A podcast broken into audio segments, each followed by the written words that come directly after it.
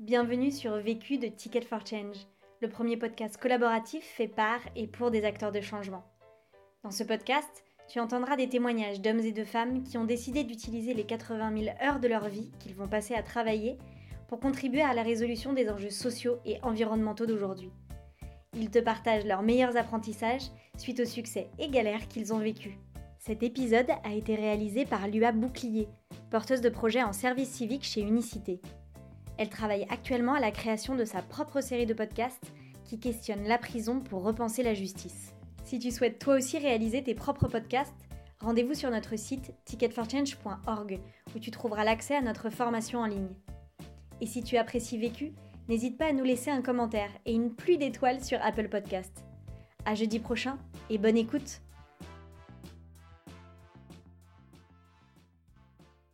Je n'ai qu'une question à vous poser. C'est quoi la question? C'est quoi le problème? Vécu À chaque galère, des apprentissages. Vécu, des retours d'expérience pour gagner du temps et de l'énergie. Salut, moi c'est Maxime. Et moi, c'est Lara. Alors on est très très lourd parce qu'en fait on vient de vous faire euh, l'introduction exacte de notre podcast La Nouvelle Assiette. Et oui, avec euh, Lara, on est les heureux créateurs depuis septembre dernier du podcast à impact La Nouvelle Assiette, où en fait on part à la rencontre de porteurs de projets qui utilisent tout simplement l'alimentation pour avoir un impact positif sur la société. Donc je vous explique de base, avec Lara on est amis euh, et coloc, et on a créé ce projet suite à un week-end d'exploration Ticket for Change.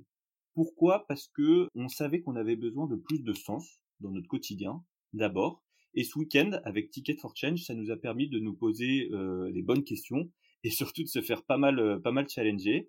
Et c'est aussi au cours de cette, euh, de ce week-end que l'idée du podcast a émergé.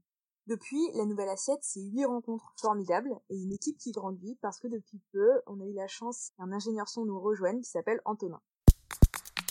La question. La question à laquelle on va répondre dans ce podcast, c'est comment se lancer à deux dans un projet impact sans ruiner son amitié? Le vécu. C'est venu assez naturellement pour nous l'idée de, de se lancer dans un projet impact. Euh, c'est vrai que c'était aussi euh, une envie que de le réaliser à deux. Pour autant, on a toujours eu cette question euh, et, et, cette préoccupation peut-être de se dire comment faire euh, pour ne pas ruiner notre amitié. Et nous, on a mis plusieurs choses en place pour justement déjà préserver notre amitié, mais en plus euh, d'arriver à en faire une force et un moyen de démultiplier notre impact.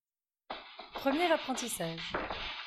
Le premier apprentissage qu'on a fait, ça a été d'identifier ce qui nous anime pour nous engager tout en s'amusant.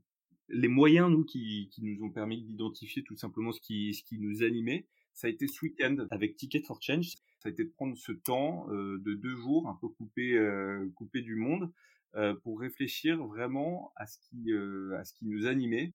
Et, euh, et Lara et moi, et finalement, on s'est rendu compte en, en, brainstormant à deux bah, l'impact, ce besoin d'action et euh, l'alimentation.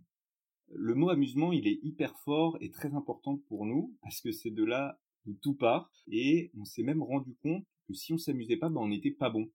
Et le podcast, la nouvelle assiette, ça a totalement montré ça euh, puisque nous, ça nous a permis de bah, d'aller à la rencontre de, plein de personnes de, de différentes horizons et euh, voilà d'interroger aussi bien Monsieur ou Madame tout le monde que des personnes entre guillemets un plus connues et euh, bah c'est vrai que avec les personnes bah, plus, plus connues, on s'est mis un peu plus la, la, pression. On était plutôt dans des échanges un peu plus codés, moins spontanés. Et même par rapport au retour qu'on a eu, je pense que c'était des podcasts un peu moins bons, pas du tout à cause de, des personnes qu'on interviewait, mais parce que nous, on s'est moins amusé. Et, euh, et on a vraiment cette certitude aujourd'hui qu'on peut faire les choses sérieusement en s'amusant. Une fois qu'on a été hyper clair sur le fait qu'on voulait s'amuser, euh, on a identifié avec Clara ce qui nous animait. La première chose, ça a été l'impact, tout simplement parce que c'est un sentiment qu'on n'avait pas dans notre quotidien. Et on s'interdisait de considérer cette ambition comme aussi louable que euh, bah, d'autres ambitions, comme par exemple euh, réussir sa carrière, gagner de l'argent devenir quelqu'un, qui étaient finalement des ambitions assez répandues dans notre, bah, dans notre entourage proche. Et euh, moi, j'ai vraiment quelque chose qui m'a marqué, euh, même quand on a annoncé avec euh, avec Lara qu'on voulait faire de, l'impact. c'est bah, des amis qui nous ont affublé d'un d'un surnom un peu sympa, les amoureux de l'amour. On nous appelait comme ça. Et, aujourd'hui, bah voilà, moi je je pense que Lara c'est la même chose. On est ravis d'être des amoureux de l'amour. Qui nous animait aussi avec Lara, ça a été ce besoin d'action. Ça, ça a été hyper important et on s'en est rendu compte très vite. On est persuadé que c'est en expérimentant, en tombant, en te faisant mal, euh, bah, que qu'on apprend le plus. Et très vite, on a on a travaillé en mode MVP. C'est minimum viable euh, product. Donc vite, on s'est on a suivi la, la première formation ticket d'ailleurs pour euh, sur comment lancer ton podcast en deux semaines. En même temps, on a acheté le matériel et on a tourné l'épisode 0 avec Nawal qu'on n'a pas pu sortir malheureusement. On a fait tout ce qu'il fallait pas. Mais c'est en le faisant qu'on s'en est rendu compte et que hyper rapidement, on s'est corrigé, on s'est amélioré. Deuxième apprentissage. Le deuxième apprentissage, nous, c'est vraiment de prendre le temps euh, de réfléchir et de créer sa méthode de travail. Quand on a commencé euh, la nouvelle assiette, euh, avec Maxime, on a réalisé qu'en fait, on en avait un peu assez de créer des projets de manière scolaire, parce qu'on se sentait un peu déconnecté, comme si nous, on n'apportait pas forcément des choses à titre personnel. Du coup, on a décidé assez vite ce qu'on voulait garder de ce qu'on avait appris et ce que l'on ne voulait pas garder. Nous, ce qu'on a voulu garder, et ce qui nous servait vraiment à maximiser notre impact dans ces modes de fonctionnement, on va dire, traditionnels, c'est le fait, par exemple, de bien cadrer notre trame, d'avoir un triptyque qui soit hyper clair pour l'auditeur, en l'occurrence pour nous, c'était celui d'informer, de sensibiliser et d'inspirer. En revanche, je pense que l'idée qu'on a voulu abandonner pour construire vraiment notre propre méthode de travail, c'est celle de croire que notre projet, il aurait de la valeur uniquement quand les autres l'auraient approuvé. Donc dire qu'on aura X écoutes, X likes, X articles. Et très sincèrement, euh, pour nous, ça a vraiment pas été simple parce que euh, je pense que, comme vous qui nous écoutez, on est habitué au mode de fonctionnement euh, basé sur des objectifs assez chiffrés. Mais je pense que ce qui nous a aidé justement à sortir un peu de ce besoin qu'on a naturellement de vouloir un peu satisfaire les autres, c'est de travailler sur nous et de se dire voilà le podcast, il a pour objectif de manière prioritaire, vraiment de nous permettre de vivre et de partager au plus grand nombre des aventures et des rencontres. Et ensuite, pour le mesurer, bien sûr, on, peut regarder des objectifs chiffrés, mais pour nous, on s'est dit que ça allait vraiment être secondaire. Ça peut paraître clairement un peu naïf, un peu décalé comme méthode de travail, mais finalement, nous, on s'est rendu compte que c'est vraiment un, cercle vertueux, on peut dire, qui nous a ouvert plein de portes. Le fait de se concentrer d'abord sur des objectifs qui sont en gros humains et liés à nous, ça nous a permis déjà euh, de créer notre rythme. Donc euh, d'être, euh, par exemple, c'est hyper important, hein, mais d'être de bonne humeur quand on enregistre, d'avoir un moment qui, je pense, est assez sympathique à écouter. Mais ça, ça nous a aussi permis, d'un point de vue concret, d'avoir une identité forte. Nous, c'est l'aventure et les rencontres. Et donc, quand on a été voir un partenaire, ça a été assez simple finalement de montrer la cohérence entre nos deux mondes. Donc, par exemple, nous, notre, notre partenaire à venir, c'est les deux vaches, une marque Danone, et pour nous, c'était, voilà, ça a été une rencontre directement hyper forte parce que c'est une marque qui est super engagée, qui est aussi super fun et qui, qui organise elle-même des micro-aventures. Donc du coup, c'est vrai que ça nous a vraiment facilité cette partie-là euh, et, et, on peut dire que notre méthode de travail, peu à peu, c'est devenu une boussole. La boussole, c'est devenu, bah voilà, nous, nos valeurs. Et euh, ça signifie qu'à chaque nouveau projet qu'on a eu euh, à faire ou qu'on nous a proposé de faire, on a pu dire si on avait envie ou pas de s'investir. Un autre exemple, c'est euh, la table de canne à Marseille, qui est, d'ailleurs un très très joli projet. C'est un traiteur à insertion. Et en fait, cette directrice, on, l'a eu au téléphone et euh, à la, base, c'est vrai qu'on voulait euh, interviewer la directrice et, la directrice communication. Et elles nous ont dit hyper spontanément, bah, pourquoi vous n'êtes pas dans les cuisines, vous interviewez nos partenaires, vous interviewez nos, chefs en formation. Et on s'est rendu compte que ça allait nous faire 10 enregistrements. Forcément, avec notre vie en parallèle, c'était pas simple.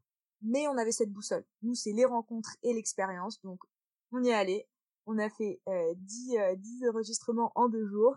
Et c'était franchement génial. Ça nous a donné beaucoup de force parce que ces rencontres, elles nous ont beaucoup touchés. Et on a eu une envie, une énergie débordante. Et on était, ouais, euh, en flot, on va dire. On avait vraiment une super bonne énergie. Et je pense d'ailleurs qu'aujourd'hui, notre performance, entre guillemets, et les beaux projets que l'on fait dans ce podcast, on ne les doit pas à une stratégie euh, bien pensée qu'on pourrait partager maintenant en trois points ou quatre, euh, mais simplement, le message, c'est que c'est vraiment votre boussole interne et, euh, et, des éléments hyper personnels à vous qui vont vous permettre de démultiplier votre impact. Et d'ailleurs, euh, vous pouvez penser que ça s'applique pas forcément à des projets à plein temps, mais en fait, si. Euh, on a plein de nouveaux modèles, heureusement, que nous, on adore et qui nous ont beaucoup inspiré. Déjà, notre première interviewé, Jean-Baptiste Martinon, avec le projet Baba Oren, qui vit plein de micro-aventures, ou Punchy, qui est le duo de Jean et Félix, Et ça, c'est vraiment des entrepreneurs qui mettent leurs aventures et surtout leurs rencontres au cœur de leur stratégie. Et clairement, ils arrivent à en vivre. Donc si vous vous retrouvez dans tout ça, le message, c'est n'hésitez pas à abandonner vraiment certaines de vos habitudes euh, et à les questionner, parce que ça va vous permettre de créer un cadre qui vous inspire. Et avoir un cadre qui vous inspire, ça va forcément vous pousser à donner le meilleur de vous-même et du coup à multiplier l'impact de votre projet. Troisième apprentissage. Le troisième apprentissage, c'est euh, prendre soin de notre binôme pour mieux avancer. On vous l'a dit, hein, nous, on a cette ambition de rendre le monde qu'on a trouvé un peu meilleur. Et il y a tellement d'exemples d'organisations qui euh, montrent que t'as beau avoir une cause hyper noble, si tu prends pas soin des tiens, bah, toute ton action, elle va vider de son sens. Ça fait que nous, aujourd'hui, la priorité, et on le voit même pendant les podcasts qu'on réalise avec Lara, c'est bien sûr l'invité, mais c'est euh, aussi et surtout l'autre. avec Lara, on a toujours euh, bah, un œil l'un sur l'autre, et je pense que c'est d'autant plus important qu'on n'est pas habitué à ça. Et on a même dû euh, l'apprendre avec euh, avec Lara parce que finalement l'école en général, bah, c'est assez personnel, c'est très individuel et il y a très peu de coopération. C'est pour ça que nous, au début, on a fait vraiment ce travail de prendre soin l'un de l'autre et c'est grâce à ça qu'on a, euh, même si j'aime pas trop le mot, qu'on a trouvé la performance sur le moyen terme. Et ça, c'est hyper important. Et aujourd'hui, on peut vous dire que c'est grâce à, ça qu'on est toujours aussi excité dans chaque podcast et qu'on a toujours faim de faire, euh, de faire des podcasts. On prend euh, avec Lara soin l'un de l'autre, euh, tout simplement parce que ça nous permet d'être rassurés.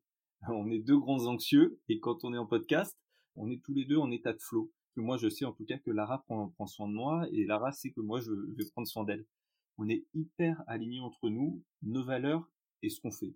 On est vraiment dans l'instant. Et je sais que malgré toutes les erreurs que je vais faire, la reine, elle me reprochera jamais rien. Et j'ai un exemple qui me vient comme ça.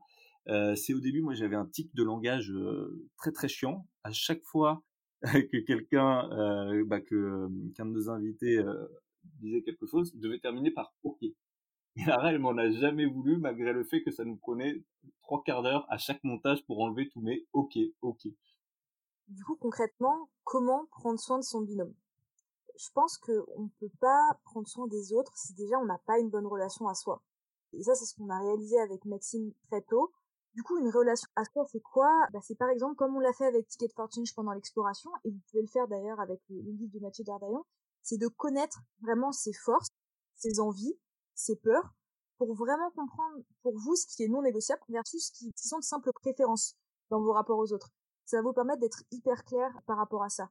Ensuite, euh, une bonne relation à, à soi, c'est aussi d'apprendre à gérer ses émotions. Et donc ça, ça signifie quoi? C'est juste d'apprendre à les reconnaître et de les accepter. Mais moi, par exemple, une façon simple que j'ai trouvé de le faire, c'est d'écouter des podcasts. Et j'apprends vachement, par exemple, aujourd'hui, avec celui euh, d'un thérapeute et coach qui s'appelle John Kim. Le podcast s'appelle The Angry Therapist.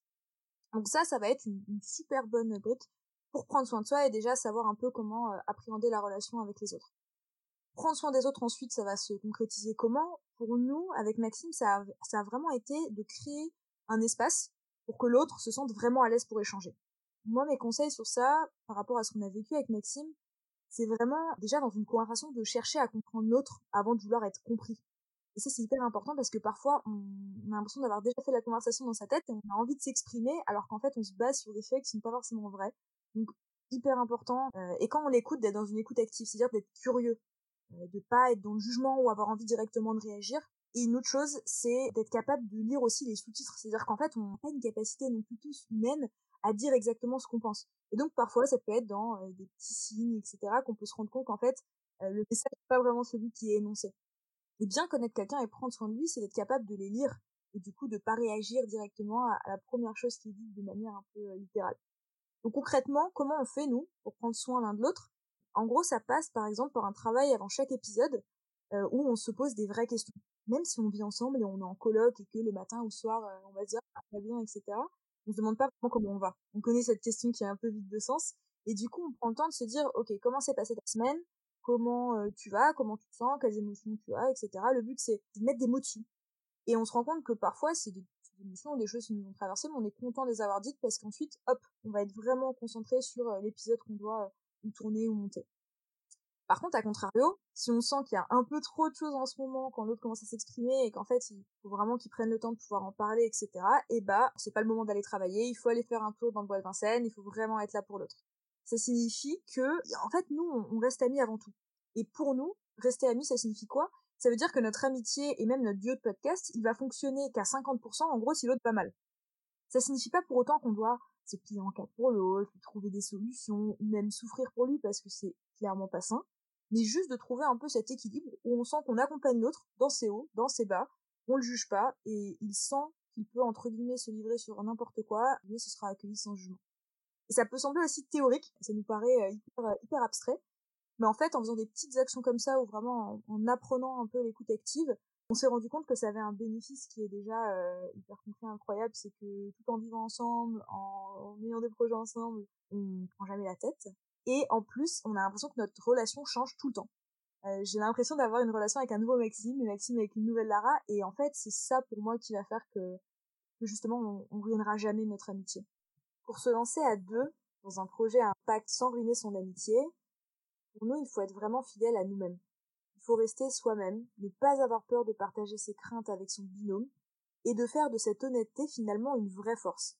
Une boussole interne qui va vous permettre de créer des projets, d'avoir de l'impact, mais sans jamais, jamais avoir cette impression qu'on a pu avoir parfois de perdre une partie de soi.